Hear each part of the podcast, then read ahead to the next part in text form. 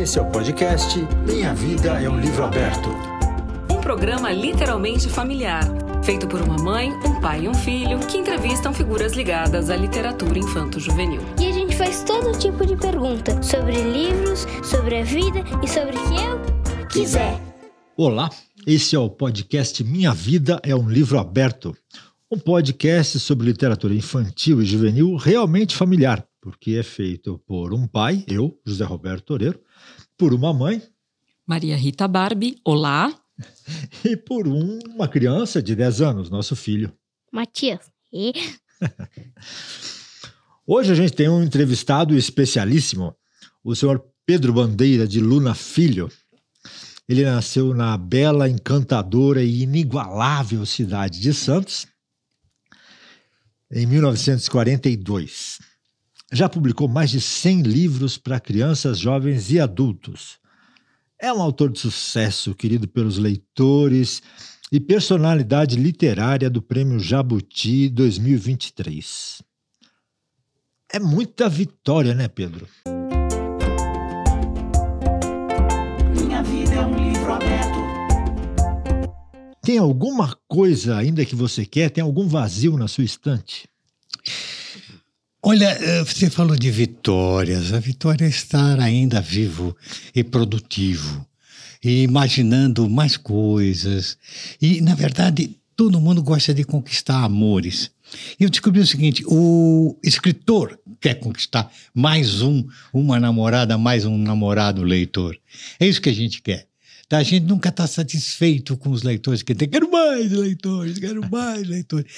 Até porque este país precisa de leitores. Esse país precisa de gente que realmente ah, cresça, se acostume com a própria língua portuguesa, para chegar numa compreensão tal da própria língua, da própria comunicação, que vai lhe dar uma vida muito boa, que vai, vai permitir que ele faça qualquer coisa. Sabe, o sujeito que lê, o médico que lê ficção é um médico melhor. Porque ele conhece melhor o ser humano que ele vai tratar. Porque todas as, as profissões são dirigidas para tratar do ser humano, seja qualquer for. O jeito que está construindo, eh, torneando um parafuso, aquele parafuso é para ser usado em alguma coisa que vai fazer bem a alguma pessoa, a algum ser humano. Então, tudo a gente trabalha para o ser humano. E ser humano é a, o nosso objetivo principalmente daquele que trabalha com o lado com o lado direito do cérebro, que é o lado emocional.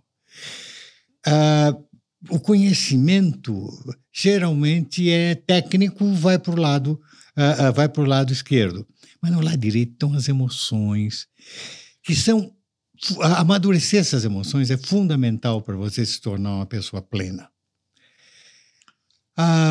É preciso que você, desde criança, com, tenha contato com, com ideias e dramas e situações que te ensinem, uh, uh, que, que te mostrem determinados problemas que eventualmente podem acontecer com você.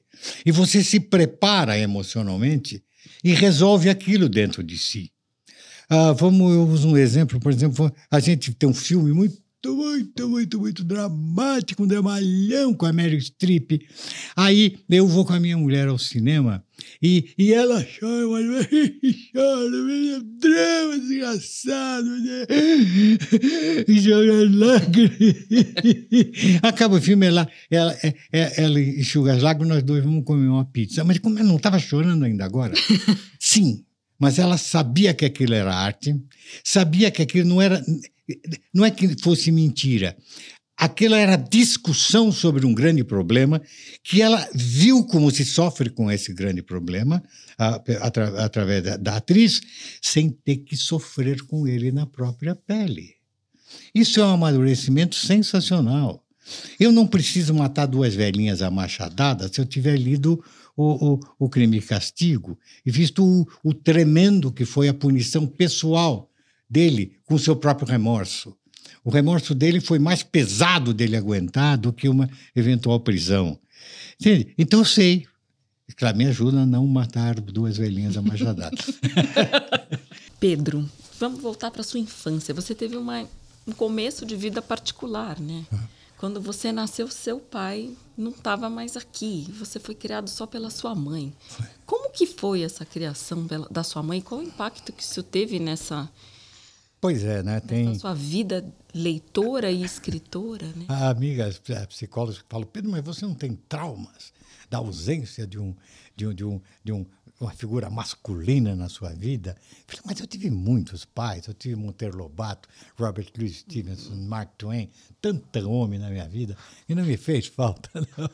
Mas é que acontece o seguinte, você não sente falta daquilo que você, não, que, que, você, que você perdeu, que você tinha e perdeu. Como eu não tinha, eu não senti falta. Mas foi o seguinte, meu pai tinha, era, o casal já tinha dois filhos, dois, dois meninos, bem mais velhos, e eu temporão. Quando minha mãe engravidou, ele foi fazer uma cirurgia, uma cirurgia em 1941, não tinha todas as coisas que tinha hoje, e não saiu da, da mesa. Morreu. Ela era pobre, de pouca cultura, e nos criou. Ah, então eu era um menino sozinho, porque meus irmãos eram bem mais velhos, e não tinha vizinho, coisa assim e tal, morava em Santos. Eu, e essa solidão fez com que eu vivesse da minha imaginação, eu vivesse dos personagens dos gibis. Uh, então eu li um gibi de cowboy, aí ia no espelho, sacava as armas contra os ladrões de gado e tal. E tal, e tal. Os índios, então, matei índio, pele vermelha, no espelho, vários. Ou então eu pegava um pauzinho e era a espada do D'Artagnan. Então tudo aquilo era. Eu vivi de minha imaginação. E a imaginação alimentada por quê? Primeiro pelo gibi. O gibi era muito popular na minha época. Hoje é bem menos popular. Então, acho que por causa da televisão tem pouco gibi. Hoje você, as crianças têm o quê? Maurício de Souza. Não tem mais do que Maurício de Souza. É uma pena. A gente tinha tanto gibi. E é uma arte bonita, só que é uma arte cara, difícil, né? Uh, e, uh, além do que, não havia TV e a grande diversão era o cinema. Mas na época não havia dublagem a, a você todos os filmes eram estrangeiros e todos tinham legenda, até desenho animado. Uau. Eu me lembro que uh, de, do desenho do pica-pau com legenda. E quase não tem. Tem ya, yo, uh. né? Tem de vez em quando algumas palavras. Uh, e, então, ou você aprende a ler bem e compreender bem e ler depressa, ou você não pode usufruir da principal diversão que havia em Santos. Então aquilo ajudou muito o nosso letramento. Todo menino ficava louco para ler gibi, porque tinha aqueles balãozinhos que, tá, que, que as formiguinhas estão fazendo aqui. Uhum. Tá? Isso ajudou. Eu tenho a impressão que quem tinha o direito de ir para a escola se, se, se letrou mais rapidamente do que hoje em dia. Hoje em dia, você, a criança não é instada a treinar a leitura uh, fora da escola não é instada. Porque todo filme pode ser dublado na televisão. Você pode pedir na tecla o dublado. Uhum. Tá? Então, eles vem o Harry Potter dublado. Tá? E a gente viu o Flash Gordon com legenda. Uhum. Tá? Essas coisas todas. Então, isso nos ajudou muito. Então, a leitura era a minha vida. Uhum. Era a minha conversa. Era com quem eu podia conversar, com quem eu podia brincar, com quem eu podia imaginar. Isso foi muito bom, porque apesar de ser, por exemplo, eu não ganhava brinquedos, né? Minha mãe nunca tive brinquedos, não tinha condição de dar brinquedos para gente. Mas, sei lá, alimento dava. A escola pública estava lá e eu não me sentia uma pessoa pobre jamais. A partir da, do, da puberdade, você já tem um outro tipo de vida que não é mais a casa. E aí você pode se desenvolver e aprender outras coisas. Claro que você fica atrás, eu nunca tinha jogado ping-pong. Então, eu ia jogar ping-pong, claro que eu não acertava a bolinha e me gozava. Porque eu não tinha tido isso, nada na vida. Eu não, nunca tinha visto um jogo de vôlei de, ou de basquete. Mas, uh, uh, então, disso aí eu fiquei atrasado mesmo. Música, por exemplo, não, não tinha ideia e tudo mais. Mas eu me lembro o seguinte: uh, quando eu tinha 14 anos, eu e dois queridos amigos de, da, do, do, meu colégio, uh, o Ertílio Tranjan e o José Roberto Fanganello Melém, uh, nós temos no Teatro Municipal, sentados na primeira fila, porque havia um festival de teatro em que todas as, as companhias de teatro de, do Rio e de São Paulo apresentaram-se em Santos, o TBC e tal. Então nós fomos lá ver Paulo Altran, Antônia Carreiro, eh, Sérgio, Sérgio Cardoso. Com quantos aquela- anos isso? Eu tinha 14 anos. 14. E eles também. E aí, uma hora eu olhei para os meus colegas e falei: Olha aqui, tem alguém da nossa família nesse teatro? Ah, Não tinha. Então, nós tínhamos, graças a. a não sei se ao, ao que a gente era nós ferozes leitores, nós demos um passo cultural à frente, à frente de nossa própria família. Nossa própria família parou de existir nesse momento. Eles já não tinham mais nada para nos ensinar. Tá? Nós estávamos à frente. E aquilo fez com que a gente se interessasse. De repente, nós estávamos fazendo teatro amador com o Plínio Marcos, com a, a famosa Pagu, a Patrícia Galvão. Conta isso. Você pagou? Foi o- a professora? Mas Foi pera- peraí, antes disso, Ah, dizer como é que eu vivia, né? Ah, ah. Mamãe, minha mãe, que era um amor, querida, muito doce, ela tinha os dinheirinhos que de vez em quando vinha, mas não dava muito bem. Mas eu descobri uma coisa, uma profissão tremenda, logo que eu entrei no ginásio, que era ser professor particular. Sensacional. Eu era um péssimo aluno. Por exemplo, no primeiro ano, um péssimo aluno. Aí eu estava no segundo ano, passando mais ou menos, e eu descobri um menino do primeiro ano que estava indo mal em matemática. Eu falava, ó, você está indo mal, quer que eu te ajude? Paulo?" Aí eu pegava o livro dele, estudava bem o livro dele e dava aula para ele. Eu cobrava, sei lá, hoje 20 reais, qualquer coisa assim. Mas era o suficiente para eu comprar mais um livrinho para ir ao cinema, para ir ao teatro. E aí eu estudava, eu, eu fui um bom aluno a partir nos anos que eu já tinha ultrapassado. Porque eu, sabe? E aí eu tinha que ler bem para poder dar uma boa aula. Aí eu estudava, porque na hora mesmo eu não tinha estudado. É aquela história, né? Se É você quer aprender, se você quer realmente aprender, você ensina, né? Mentira. Então, em Santos tem uma praça importante eh, que fica bem perto da praia, no Gonzaga, chamada Praça da Independência. E na Praça da Independência tinha um bar, hoje tem uma loja de roupas, e, e tinha o Cine Atlântico, um cinema. Eh, e nesse bar tinha uma Bar Regina, com mesinhas na calçada e tal. Eu já tinha visto uma senhora eh, sentada naquelas mesas de armário de metal, né? Aquelas cadeiras de armário de metal. Ela, engraçado, de noite ela estava sempre com um casaco de pele, apesar de samba, marrom surrado. E ela me parecia ter uns 88 anos por aí, né? Tinha 40. E eh, não sabia quem era. Mas aí, quando fui fazer teatro com o, com o Plínio Marcos, que foi meu amigo Nossa. até morrer, né? Eu fiz as primeiras peças com o Plínio Marcos, as- todas as peças dele eu fiz lá, éramos muito amigos. E aí ele me apresentou. Aquela era uma jornalista que no fim do, do trabalho na tribuna, ela ia tomar o seu samba, que é, que é pinga com Coca-Cola. Nossa! Porque tinha Cuba Livre, que era Coca-Cola com rum, Uhum. mas ela tomava samba, que era pinga com Coca-Cola. A gente não tomava nada porque não tinha dinheiro, mas a gente sentava em volta. E aquela mulher falando das, da, da, da, da semana de 22, que ela não participou, mas ela logo casou com o, Os, Os, o Oswald. É, como é que é? Oswald de Andrade. Não podia falar Oswald, Ah, não? porque era de, de francês, era Oswald. Ah, Oswald. Não podia ser Oswald. Uma fala Oswald. Não tem nada a ver. Naquela época, quem dominava o Brasil era a cultura francesa, não era a cultura inglês, americana ainda. Né? Era tudo, né? todas as palavras francesas, isso não é. Então, ho- hoje em dia, que, eh, sabe, as palavras que hoje em dia, hoje eu, que eu usava né, eram em francês, agora eu uso em inglês.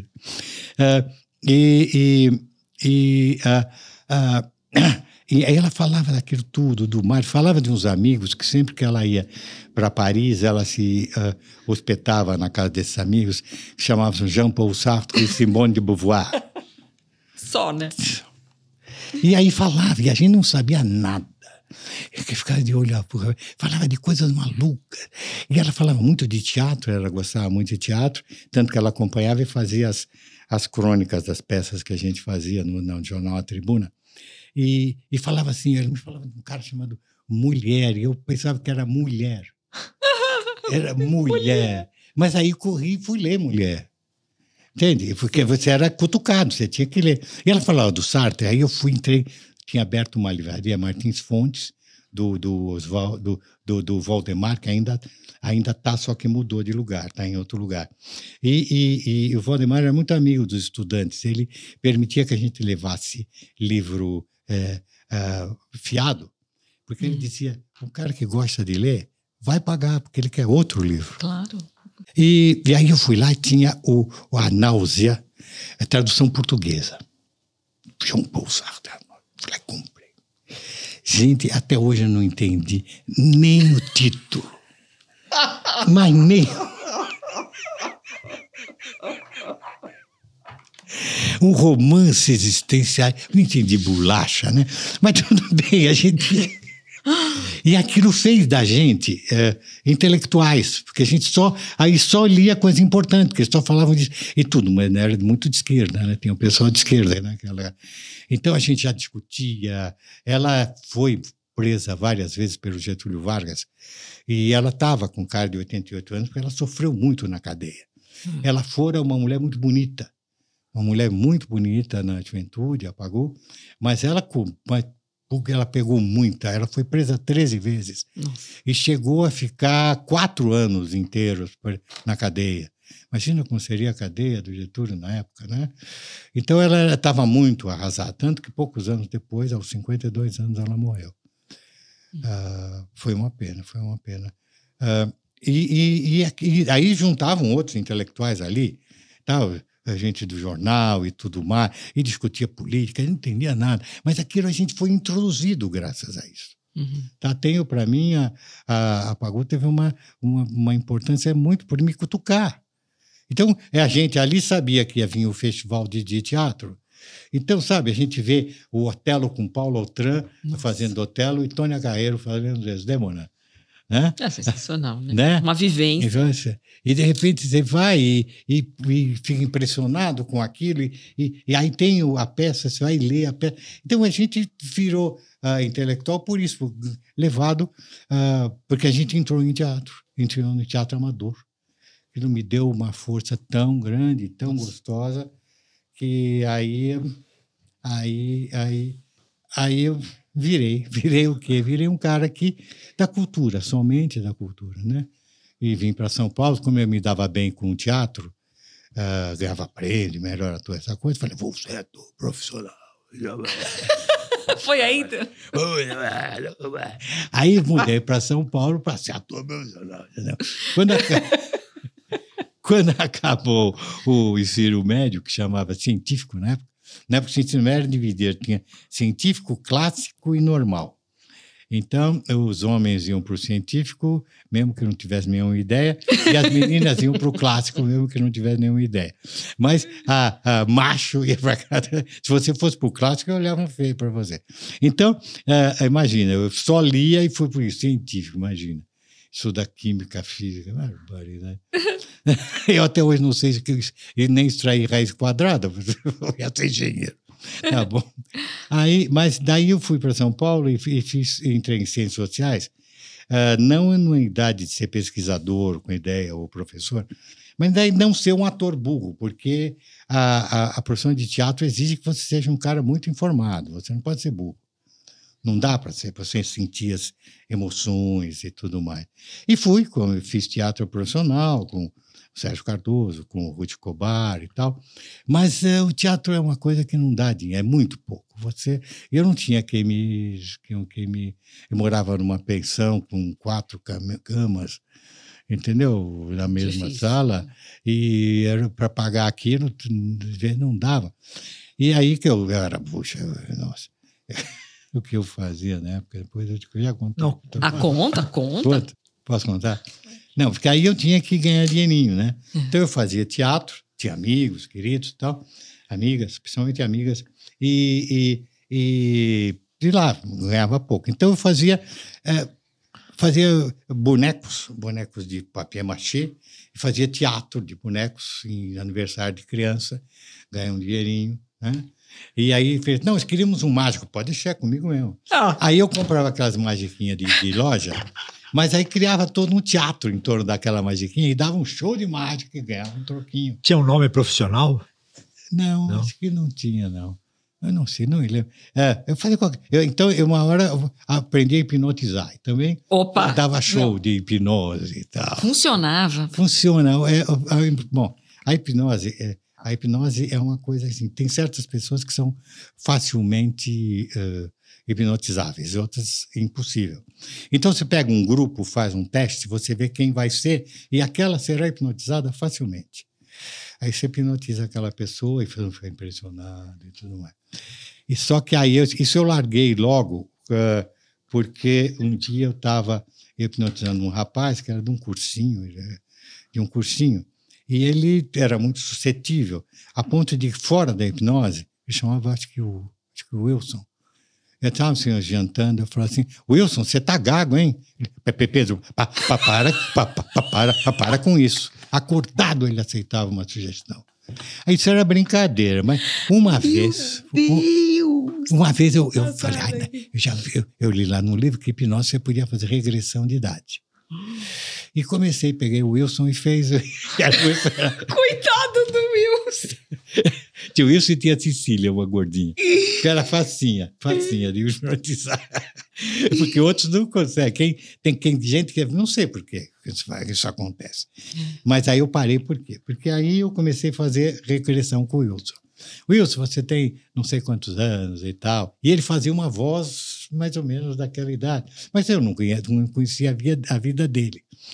Aí, de repente, eu falei, digamos, ah, você tem 11 anos. E ele começou a chorar desesperadamente. Fala, foi a idade em que a mãe dele morreu. Eu falei, não, você tem 10. Ele parou na hora. A mãe estava viva. Aí eu falei, "Boa, vamos lá. E fui puxando, puxando ele para trás. E falei, você está na barriga da mamãe. E ele tomou uma posição fetal. Aí eu falei, eu vou parar. Isso não é brincadeira. É. Eu posso fazer uma burrice aí. Não vou. E nunca mais eu brinquei.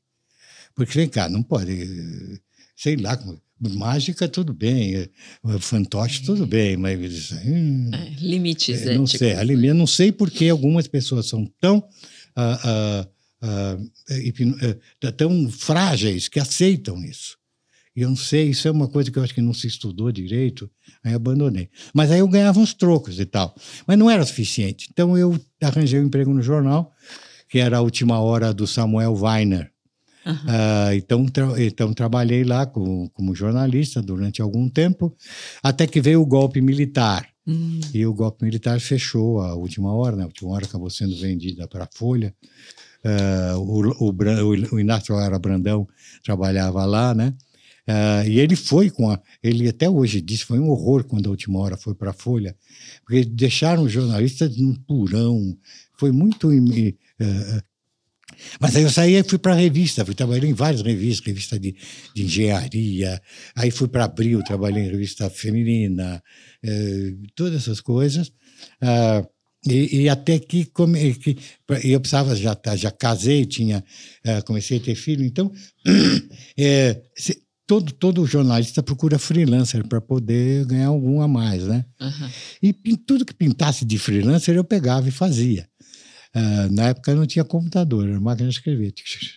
Então, então aí começou a pintar historinhas infantis para as Pra revistas, da- para revistas da Abril. Revistas da Abril. Um trabalhinho assim. É, então, não, precisa ter uma história aqui que tem o João Bafo de Onça e os Três Patinhos. E tem um. e- e- a mancha são 40 linhas de 47 toques. Faz aí uma história. São De Onça, Três Patinhos. né? 40, é 40 linhas, tinha que fazer para caber ali, pá. Né? É, né? E você, eu ia lá, pá, pá, fazia. E eu comecei a cumprir prazo, coisa difícil Ah. de freelancer. Eu cumpria sempre os prazos. Né? E, e a qualidade, talvez média, eu começaram a me dar muito. E eu fazia muito, às vezes eu ia para fim de semana, eh, não pagavam muito por cada uma, mas fazer quatro histórias no fim de semana. Semana fazia quatro, cinco histórias. E aquilo era legal, né? Era- e, e, e Aí eu comecei, achei, achei bacana aquilo de fazer. Mas é a revista de banca é muito efêmera, né? Uhum. Hoje ela está na banca, amanhã, amanhã vai embora. Mas nessa época também, eu de teatro fui para ser modelo profissional. Modelo, modelo de TV, de, de filme de comercial de TV. É. Modelo, eu, tipo. Eu era ator, ator, ator de filmes de TV. Você já tinha bigode nessa época? Tinha, tinha bigode, tinha bigode, tinha bigode. Você, você já ficou alguma época depois disso eu sem fiquei... o bigode? Ah, teve uma hora uh, uh, que no 2000, 2000, 2002 eu tirei o bigode. E aí? Foi, fiquei irreconhecível para mim mesmo. Você não se amou? Eu achava que tinha outro cara dormindo com a minha mulher. Ela também aí, achava? Ela também achava. Eu falei, quem é esse cara? É. Estava meio desconfiado, aquele cara para mim. Então, então uh, mas aí esse, esse comercial era maravilhoso, porque uh, eu, eu não era chamado porque era, porque era uma figura famosa, mas que fazia bem. Fiz dezenas de comerciais de TV, um monte, um monte. E tinha um que era muito, foi, ficou muito famoso, que era do Banco de Crédito eh, Real de Minas Gerais. Uh, eles construíram, hoje em dia tem isso com truque, uma, uma cadeira de, de espera de, de banco hum. do, muito alta, muito, muito enorme. E eu ficava sentado assim no meio, bem triste. E, e, o texto era assim: se, assim: se é assim que você se sente quando vai esperar para falar com o gerente de banco, venha para o Banco Real de Minas Gerais, onde você vai ser. Ele fez um enorme sucesso comercial. Mas fiz de tudo, fiz de panela, de camiseta, de banco, de loteria, fiz tudo. E era bom, porque cada vez que fazia um comercial desse, você trabalha um dia. E eu ganhava o equivalente a três salários mensais. Nossa! Eh, na Abril. Então aquilo quebrava um enorme galho. Enorme galho. Ali então, aquele, aquele, aquela chácara que você vai um dia. é, é, eu comecei a comprar por causa dos freelancers. Né? Na época eu não era escritor. E muito freelancer de texto e tal, e, e freelancer de TV. Eu, porque, porque eu sou, eu sou um cara de palavras. Se eu digo faço, eu varo à noite, mas eu cumpro, tá? Eu cumpro. Não sou aquele, ai, não deu. Não. E você perde quando é assim, né? Nunca te dão uhum. outro, né? Qual o primeiro livro que você lembra que leu? Ah, essa é uma boa, boa ideia. Bom, uh, eu devo ter lido, na época, quando eu era pequeno, tinha pouca. Só tinha o Monteiro Lobato como, como escritor, né? Pelo menos que devia ter algum outro. Mas, uh, mas a, a, a editora Melhoramento fazia muitas traduções de clássicos. E tinha uns livrinhos pequenininhos, capa de, de papelão, colado assim, e eu me lembro do Patinho Feio. Me lembro. Agora, tem um que eu tenho guardado até agora, que é uma versão da Cigarra e da Formiga, escrita por um jornalista chamado José Reis. Ele ficou a vida inteira trabalhando na Folha, já morreu. Uh, e eu tenho esse exemplar até agora com dedicatória da minha mãe. Uma história muito interessante, porque ele transformou a fábula num conto de fada que é aquela história da formiga que não é recebida pela, pela cigarra, e ela sai muito triste, mas aparece uma outra formiga boazinha e, e a acolhe.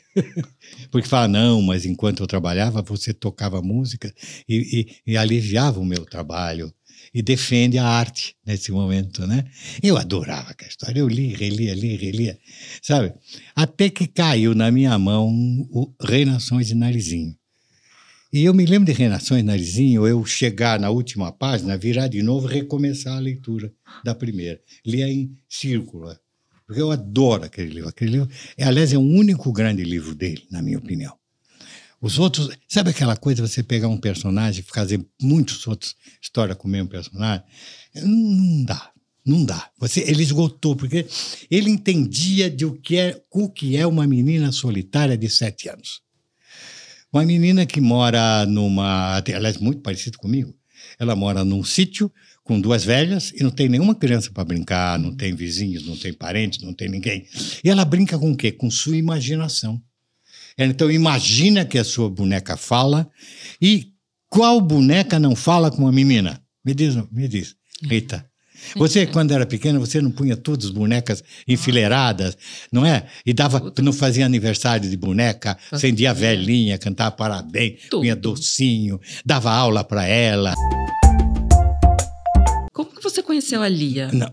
A Lia é, é de, é de Santos, é, ela fazia é, pedagogia na Faculdade de Santos, e foi durante o ensino médio, é, nossa turma é, de meninos, e ele foi ligando com. a- Porque era começado na minha escola, as classes eram separadas por sexo, só tinha classe masculina e feminina Ah, não, não era misturado. Mas você ficava amizades, namorinhos, não sei o que tá, tá.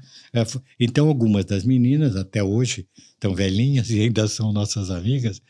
É, é, e a gente, um deles já morreu, né, que eu te contei, mas, ah, mais um outro morreu, tem dois mortos já.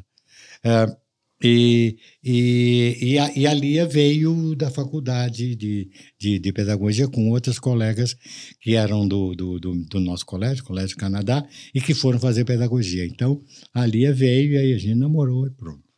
Você tinha quantos anos quando conheceu? Ah, eu tinha, quando a conheci, uns, uns eh, 19, 18, 19, 17, por aí. Ah, não, a gente estava na faculdade. Então, é 19 por aí, 19, quando a conheci. Mas aí ela foi, ela foi estudar na Espanha e tal. Só quando ela voltou da Espanha que a gente namorou mais e casamos. E vocês, vocês têm um relacionamento gostoso hoje, né? Você posta foto junto com ela, tudo. Vocês estão juntinhos, as Fiz- coisas que vocês fazem. Acabamos de fazer 54 anos de casamento oficial e Nossa. 56 eh, anos de casamento real. E Pedro, você se considera um romântico? Sim, talvez sim. O que é um romântico? É alguém que sonha além da realidade, né? Que tem um, com um sentimento de, de que tudo pode dar certo. As coisas, no fundo, darão certo. Elas, elas, elas vão dando certo, mas não exatamente tudo o que a gente quer, porque a gente sempre sonha mais. O Brasil que eu vivi era muito mais atrasado que esse. Apesar de todos os problemas que tivemos, ditaduras, corrupções, o Brasil é bem melhor hoje. Quando eu estudei em Santos, eu mais tarde, estudando a, a, a educação em Santos, só havia vaga na escola para 30% das crianças de Santos. Nossa, Tá? Então, excluíam é, pessoas como eu, é, 70% das pessoas da minha idade foram excluídas. Como é que você faz um Brasil grande assim? Hoje, nós temos 54% da população brasileira composta por negros e pardos. E nós os, os, os, ah, ah, os eh, segregamos. Ah, imagina você pega assim, a, a população da Inglaterra e tira 54% da população da produção e do consumo. Seria a Inglaterra que é? Não sei. Não. Então nós temos problemas de origem com a escravidão enormes. Um país racista, brutalmente racista, um país classista, um país, você ter uma ideia, tem uma, eu tive contato com uma carta que está na Biblioteca Nacional, de, no tempo ainda do Dom Pedro II, de um prefeito de uma determinada cidadezinha, que escreve para, para a corte pedindo, "Ah, Majestade, por favor, nos mande uma professora. Nós temos um problema muito grande aqui. Nós temos senhores de muito, ah, de muito bem, de, de mãos limpas. ah, depois explico o que é que é mãos limpas na época. E que, mas tem um problema. Os nossos vereadores, nenhum sabe ler. Então, por favor, mande uma professora para ensiná-los a ler. Não sabem ler, são pessoas boas, mas não sabem ler. Olha, eu não estou falando para ensinar o resto do povo. Não, não, não, não. Só os vereadores. Essa carta está na Biblioteca Nacional. Vou roubar uma pergunta que a Rita ia fazer. Pode roubar. Você é mais Pedro ou mais Luna? Você é mais rocha e realidade ou é mais lua e sonho? Ah, eu sou, eu sou. Mas, mas é um sonho com o pé no chão, sabe, Toreiro? Ah, eu não sonho impossível. É, tem uma, uma frase muito interessante de um pequeno príncipe, que ah, ele vai entrevistar um rei, vai num fazenda que tem um rei, e ele pergunta, mas o senhor é sempre bem, bem obedecido? Claro que sou bem obedecido. Eu nunca peço ao meu general que se transforme em borboleta, pois assim ele seria obrigado a me desobedecer. Então existe o possível, tá? Aquela coisa, eu sou muito político e a política é a arte do possível, tá? Porque além da política tem a guerra. Enquanto a gente discute, procura uh, achar uma solução uh, do nossos, das nossas divergências, onde alguma coisa que, que, que ela se, se, se combine de modo que a gente continue a viver, ou nós rompemos e vamos para a guerra. Tá? Então eu sou mais realista nesse ponto, tá? Não é assim, ó, oh, que bom que é, não. Nesse ponto não. Esse ponto não. Mas eu sonho com um Brasil melhor, porque veja, eu sou produto da escola e do livro. Eu não tive família. A, a, a minha família era, inclusive, muito medíocre. Uma família medíocre. Então, uma classe média, mas eu não me lembro de ninguém lendo, ninguém. Nunca vi um livro uh, na, na, entre meus tios, tias. Nunca vi alguém lendo, sei lá, nem discutindo política, aquela coisa. Tinha negócio de igreja, tinha, tinha uma velha mãe deles que era maluca que, que eu acho que para mim até hoje eu acho que ela era analfabeta, porque ela pedia para eu, ela dizia que não enxergava bem, eu tinha que ler livros para ela. Uau. E eu lia ficou de Toné, tem um livro chamado uh, Inocência, um dramalhão, então eu, então eu lia para ela, ela achava ótimo. Eu acho que ela não sabia ler, acho que não sabia, ou pelo menos não, não tinha letramento sabe? Não era capaz de compreender a leitura de um livro. Então eu não tenho nada, eu não aprendi nada deles. Não tive um pai para me dar, pelo menos, jogar bola comigo, me levar para ver o Santos quando eu tinha oito anos. Isso provavelmente poderia ser bom, ainda que ele, se ele fosse ou não um cara inculto também. Provavelmente era, ele era um guarda da alfândega. Uh, mas, sei lá, deixou uma casa para minha mãe, a gente tinha onde morar, e uma pensãozinha deve ter ficado, uma pensão que ajudava ela. Mas eu não tenho nada que eu possa dizer fui feito pela minha. Talvez o meu carinho seja o carinho de minha mãe, que era muito carinhosa era um doce de pessoa. Para encerrar essa primeira parte que ficou mais pessoal e a segunda vai ser mais de literatura e escritor, é. fazer uma pergunta em latim. Hum. Uh, Pedrorum banderorum. Qual é hoje a sua bandeira? A minha bandeira é a educação, sem dúvida nenhuma é a, é a educação. Eu, como gosto muito de história, fiz ciências sociais e até entre literatura e história, eu às vezes prefiro até ler história, política e sociologia, eu vejo o seguinte, quantos países que fizeram uma grande revolução educacional, como eles progrediram. Nós tivemos no século, no século, no começo do século XVI, um padre alemão chamado Martinho Lutero, brigou com, a, com o Vaticano, por uma série de erros do Vaticano, e revoltou-se. Ele queria reformar a religião católica. Uh, então, ele era um reformador. Mas aí, claro, que foi perseguido e tudo mais, e, e chamavam, é, como ele, ele botou uma série de broncas na porta da igreja dele, que eram protestos. Então, eles eram chamados de os protestantes. E ele tem uma frase maravilhosa. Ele dizia assim: uh, para você ser cristão, é necessário que você uh, compreenda pessoalmente a palavra de Deus, não por oitiva. Isto é, você tem que usar a Bíblia. Mas como é que você vai ler a Bíblia? Você tem que aprender a ler. Então ele provocou uma grande revolução uh, de alfabetização, porque quem, quem, quem o, apoiou queria que meu filho, minha filha, fosse uh, um bom cristão, então ele tinha que ir para a escola aprender a ler para poder ler a Bíblia. E à noite, eles se reuniam, uma vela, um lampião, e todos juntos, então, eles liam a Bíblia. Ele a Bíblia, lia a Bíblia. Chegava no fim da Bíblia, pô, já tinham criado um hábito de leitura. Então precisa, houve uma revolução editorial a partir daí. E quais os países que abraçaram o protestantismo e, e que, como a Inglaterra, a Alemanha, a França e Estados Unidos, que são eles, até hoje, um poder enorme no mundo inteiro. E quais ficaram atrás? Se não Itália, Portugal e Espanha, que ficaram com o catolicismo. Porque no catolicismo você não precisa é, é, ler a Bíblia, eles não mandam você ler a Bíblia. Mandam você ouvir o que o padre diz. Porque a, a religião católica é a única que tem uma sede. E só tem uma verdade, a verdade que aquela sede espalha. Você não tem uh, uh, uh, dissidências da Igreja Católica. Não existe. Por exemplo, no protestantismo você tem N religiões. No Islã você tem N religiões. Tá? no, no judaísmo, N religiões.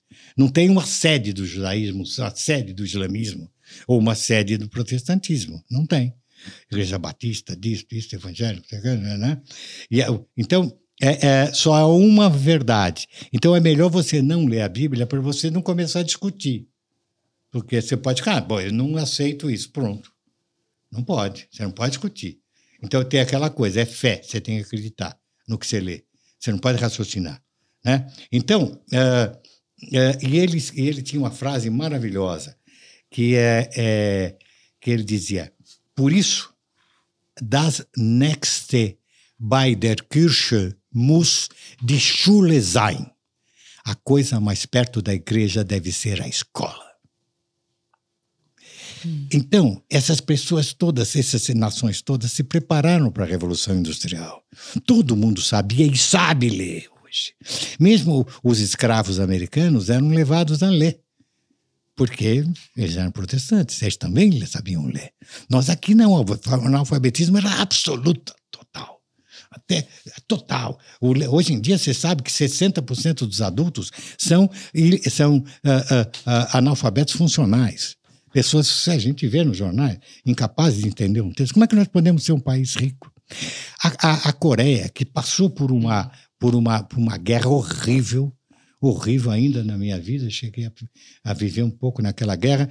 E, e, depois a Coreia do Sul fez uma revolução educacional incrível e eles são uma potência. O, o Brasil era. A, a, o PIB do Brasil parece que era assim, oito vezes maior que o PIB da, da, da, da, Coreia. Hoje, o nosso PIB perto da Coreia, per capita, naturalmente, né, é, é incontável.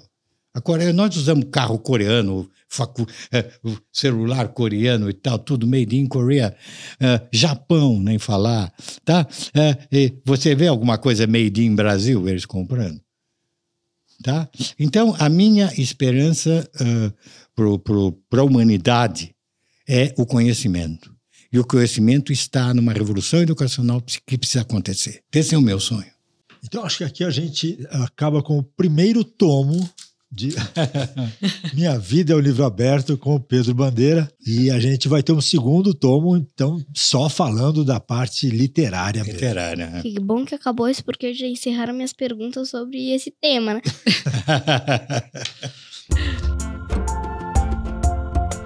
Minha Vida é um Livro Aberto é uma série da Biblion, sob gestão da SP Leituras para a Secretaria da Cultura, Economia e Indústria Criativas do Estado de São Paulo.